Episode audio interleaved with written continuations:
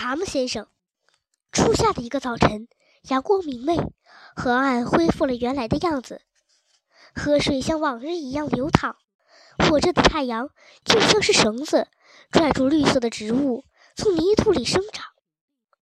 河鼠和鼹鼠起床了，打理自己的船。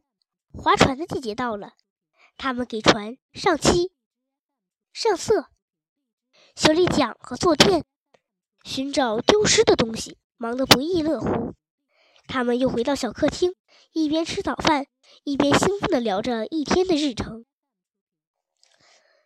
真讨厌！河鼠嚷嚷着，他的满嘴都是鸡蛋。鼹鼠，你去看看是谁？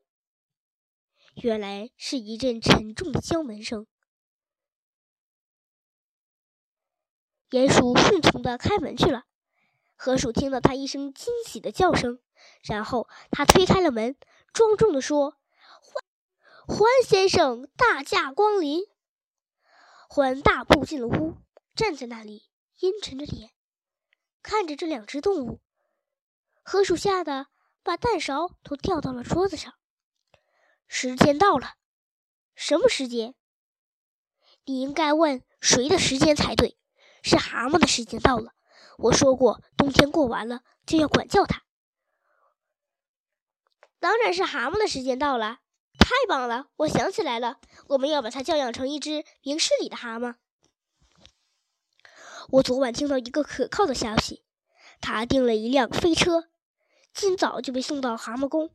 现在他肯定在试呢驾驶服呢。他不穿的时候还算是一只好蛤蟆，如果穿上，就简直像是怪物。咱们赶紧行动，否则来不及了。你说的对，咱们得拯救这只可怜的动物。他们上路了，来到蛤蟆宫前，正如欢预料的那样，那辆崭新的汽车已经停在房子的前面，车身很长，漆成了鲜红色，那是蛤蟆最喜欢的颜色。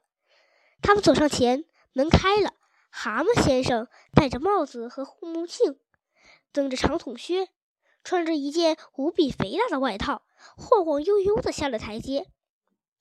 你们好，快过来！来的真巧，可以和我一块儿好好的。他兴奋地说着，却紧张起来，不敢往下说，因为他注意到朋友们都一言不发，脸色阴沉，严厉地看着他。他只好把话咽了下去。欢走上台阶，把他带进去。他吩咐河鼠和鼹鼠，他们又是挣扎又是抗议，却无济于事，硬是被推上了屋。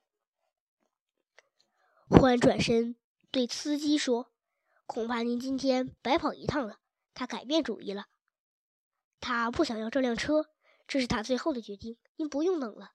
说完，他跟着几位进了屋，关上了门。